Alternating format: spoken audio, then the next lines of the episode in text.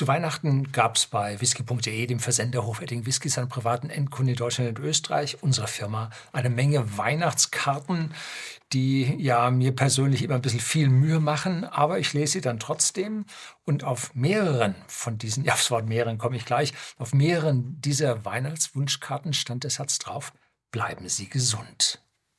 Hm. Und da habe ich mich gleich an Frau Merkels Satz erinnert, wir schaffen das. Ja, was ist das Besondere an diesem Satz? Bleiben Sie gesund. Ist das nett? Ist das gut? Ist das so vielleicht böse? Ist das nachlässig? Heute will ich diesen Satz bis ins kleinste Detail zerlegen. Nun gut, ich treffe ein paar Annahmen und das habe ich ja mit dem Satz, wir schaffen das, schon im Januar 2020 gemacht, bevor überhaupt ja die ganze Geschichte, unter der wir in den letzten zweieinhalb Jahren gelitten haben, so richtig anfing. Und deswegen, weil das so zutreffend schon damals war, habe ich vergangene Woche ja den Re-Upload von diesem Wir schaffen das Video getan. Und dieses Video heute mit Bleiben Sie gesund ist eine Fortsetzung zu diesem Video. So, jetzt kommt das Intro, dann geht's los.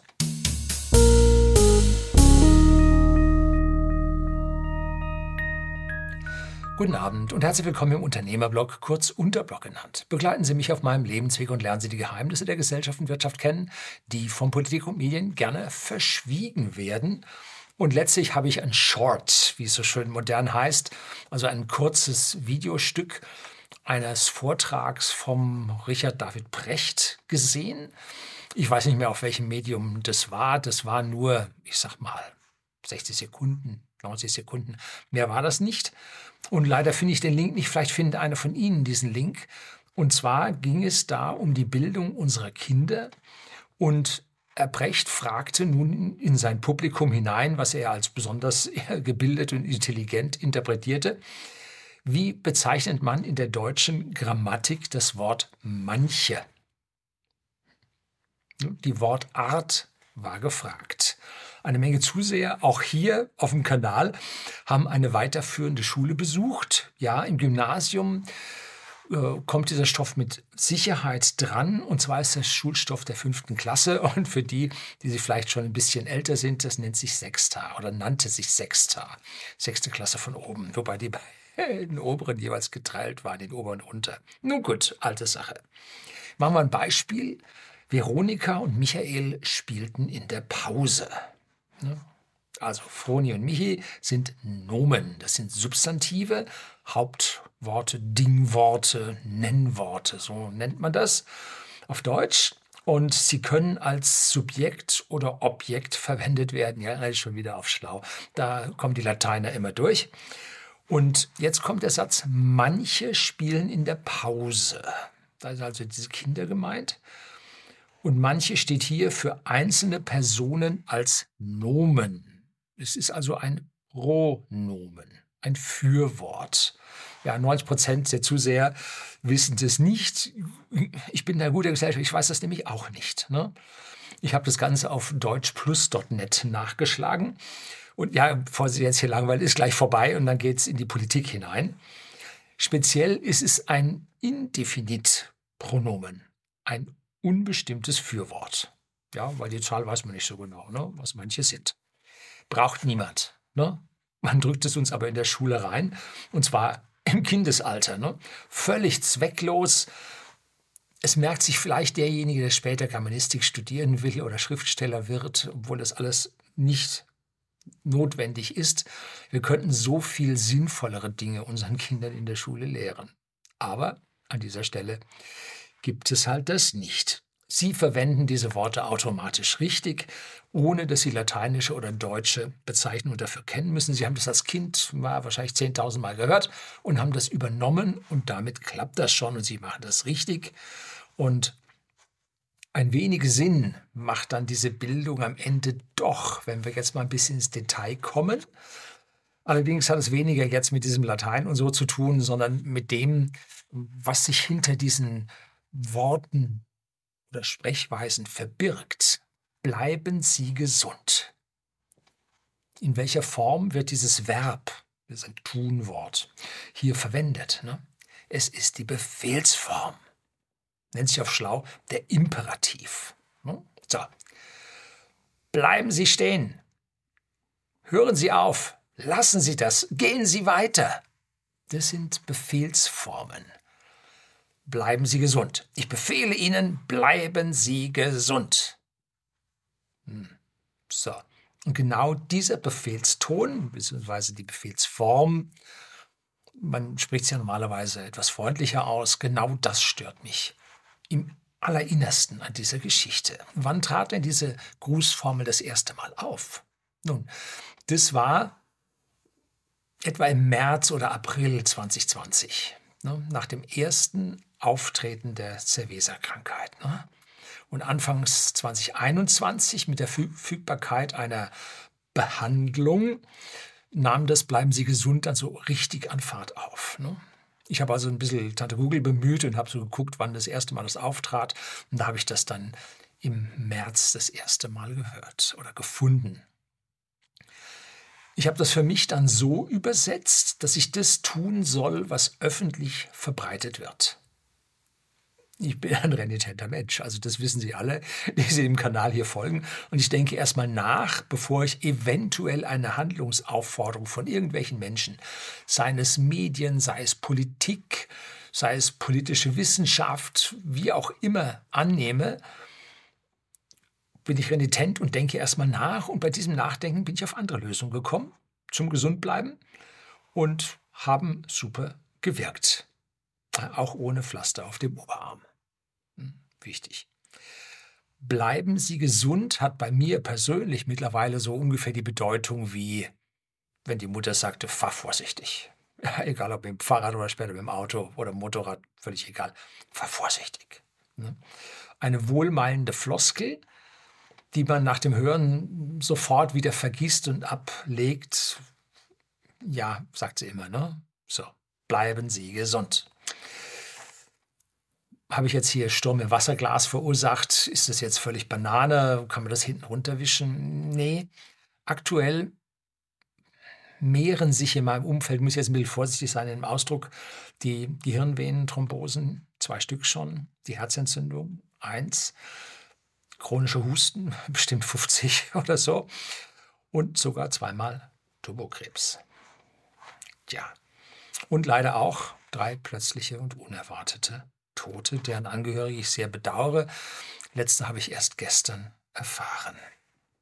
Tja, und jetzt sagen Sie flapsig zu solchen betroffenen Personen, schwer erkrankt, sieht man nicht immer, bleiben Sie gesund. Ja, wie denn? Wie soll er denn? Ne? Gut, Sie persönlich können jetzt nicht wissen, was der Ihr Gegenüber hat. Irgendeine chronische Erkrankung. Ne? Bleiben Sie gesund. Das ist der pure Hohn aus der Sicht des Empfangenden dieser Worte. Ne? Sie geben eine Handlungsaufforderung im Imperativ, sagen wir es mal nicht Befehlston, im Imperativ, weil Sie sagen es ja freundlich, bleiben Sie gesund, mm, die er nicht erfüllen kann. Und wie fühlt er sich dabei?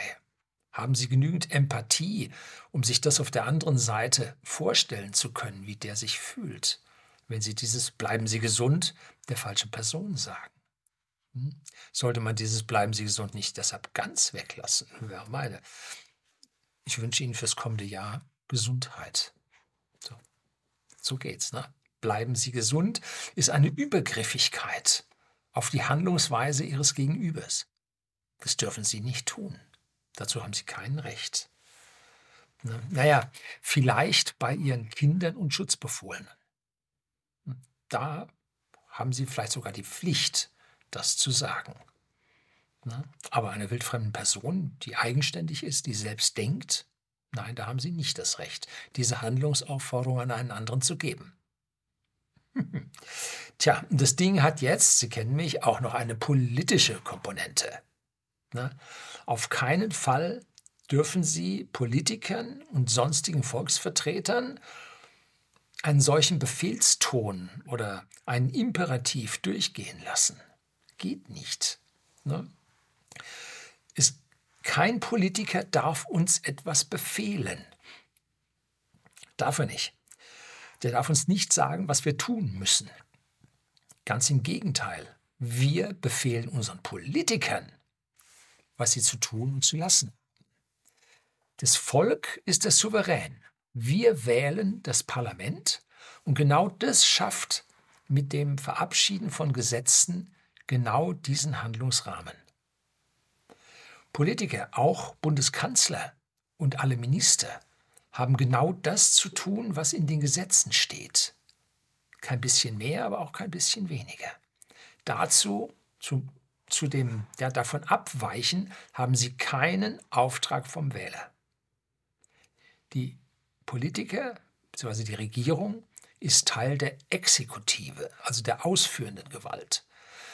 Die Parlamentarier sind die Legislative, die gesetzgebende Gewalt. Ne? Und nur die dürfen diesen Befehlston an dieser Stelle verwenden, sofern er nicht mit ihren Grundrechten in Konflikt kommt oder mit anderen Gesetzen, die es schon gibt.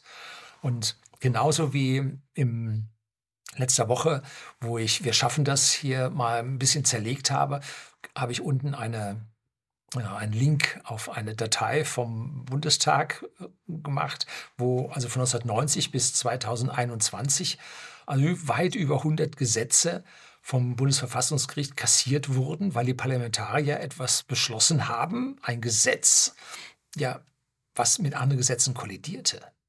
Hm? Also Politiker oder sagen wir so, Parlamentarier sind ja Laien. Ne? Es kann auch sein, dass sie Berufslaien sind. Ne? So, also das sind Laien und damit passiert es ihnen, dass sie den Überblick über die gesamten, gesamte Gesetzesvielfalt nicht haben und damit Gesetze verabschieden, die da nicht passen. Und deshalb muss dann eine Judikative, eine Rechtsprechung da sein, die das kontrolliert und dann sagt, nee, du kollidierst hier mit deinem Gesetz an dem, was hier in unseren Grundrechten oder so drin steht oder in anderen Gesetzen vorher. Bei anderen Gesetzen vorher kann man dann locker äh, ändern. Bei den Grundrechten, die sind unabänderlich ne? oder sollten unabänderlich sein. Bei uns wird gerade daran ein bisschen rumgedoktert. Ne? So, wenn Exekutivpolitiker, Regierung, Befehle verwenden und dann auch durchsetzen wollen, dann brauchen sie dazu einen Notstand. Das gibt ihnen die Möglichkeit, hier Notstandsverordnungen, weil sie sind Teil der Exekutive, wo auch die Beamtenschaft drin ist, und die können keine Gesetze machen, sondern nur Verordnungen. Das heißt, hier können Sie eine Notstandsverordnung machen und dazu braucht es ein Gesetz der Parlamentarier, damit die Exekutive schnell dies machen kann. Und das ist dann im Prinzip ein Ermächtigungsgesetz. Das ermächtigt Politiker, die Exekutive, hier ja Notstandsverordnungen herauszugeben, an die sich der Bürger zu halten hat, obwohl eigentlich der Bürger anschafft und die Politiker genau das tun müssen, was wir als Wähler angeschafft haben. Nicht andersherum. Das heißt, der Zustand, wenn der Politiker sagt, bleiben Sie gesund, ist ein Überschreiten seines Mandats, nicht Mandats, seines, ja, Zeit, äh, seines Beamtentums auf Zeit, seines Status in der Gubernative, so nennt sich das, das Beamtentum auf Zeit in der Regierung, ein Überschreiten ohne die Erlaubnis ja, eines Gesetzes, was ihm das ermöglicht. Und glücklicherweise hat ja diese, ja, aus dieser Handlungsaufforderung, bleiben Sie gesund, gesund lassen Sie sich ein Pflaster geben, äh, im Parlament ist das gescheitert. Ne? Hier hat also die Legislative diesem Versuch der Exekutive widersprochen und zahlreiche, ja, das ist ein Indefinitpronomen, zahlreiche Politiker, die sowohl Teil der Legislative als Parlamentarier sind, als auch in der Exekutive also gewählte Volksvertreter sind, als auch in der Exekutive drinstecken, in der Gubernative drinstecken, die wollten das durchsetzen, die wollten diese Ermächtigung haben, aber die Parlamentarier der Gubernative, unsere Volksvertreter, haben das nicht zugelassen. Ne? So, an dieser Stelle hat Rechtsstaat funktioniert, obwohl ja hier die Exekutive hm, eine, für mich persönlich, eine Übergriffigkeit durchführen wollte. So, bleiben Sie gesund. Herzlichen Dank fürs Zuschauen.